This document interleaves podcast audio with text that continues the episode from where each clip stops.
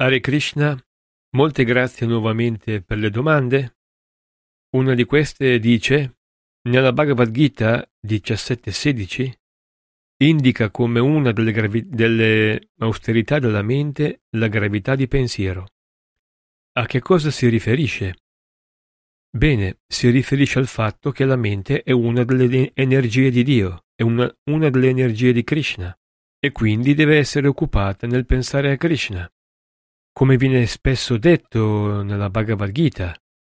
Man mana, pensa a me, impegna la tua mente nel pensare a me. O mat città, mat città sarvadurgani. Pensa a me e potrai superare tutti i problemi della vita condizionata. Noi in generale prendiamo la vita molto alla leggera, in un modo molto superficiale Dovremmo dare il giusto peso ed il giusto valore a questo corpo umano, che già di per sé è molto difficile da ottenere. E il corpo umano arriva con questa mente, e alla mente dovrebbe essere dato l'uso adeguato. La mente usata adeguatamente ti porterà dove Krishna, ti porterà alla trascendenza, ti libererà dalla nascita e dalla morte, ti porterà nel mondo della saggezza e della felicità dell'allegria e dell'estasi. Ti porterà nel mondo dei giochi divini. Con Krishna. La mente può portarti fino a là. Se la controlliamo e la dirigiamo attraverso il mantra Hare Krishna, attraverso le letture, attraverso l'ascolto di ciò che riguarda Krishna, attorniandoci di coscienza di Krishna. Osserva cosa la mente può riuscire a darci e dobbiamo capire come ottenere questo da lei.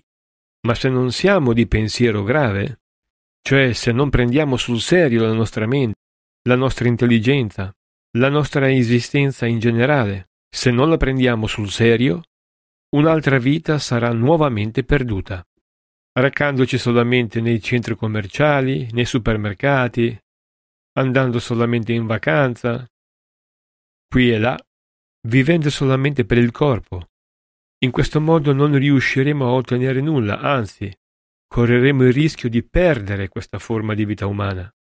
E quindi si tratta di una situazione molto seria, molto delicata. Per questo motivo si insiste tanto sul fatto di in che cosa, a che cosa pensiamo, perché la mente è un'energia enormemente potente, è molto più potente dell'energia dell'atomo, o di qualsiasi altra energia. È un'energia molto sottile, ma molto potente. E noi dobbiamo imparare ad utilizzarla. Gli scienziati sono impegnati nella ricerca della potenza dell'energia dell'atomo, ma si suppone che noi valiamo molto più di un atomo. Quindi immaginatevi quanta potenza possediamo che, che viene dispersa continuamente. Quindi è molto importante la gravità di pensiero.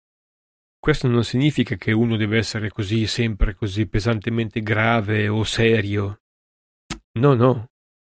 Uno tiene, conduce una vita normale, però è tenuto a pensare a Krishna. Il servizio a Krishna è qualcosa di allegro, è qualcosa di naturale.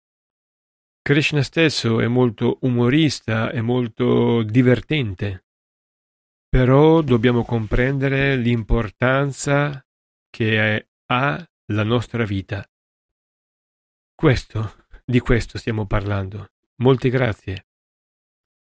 Hare Krishna.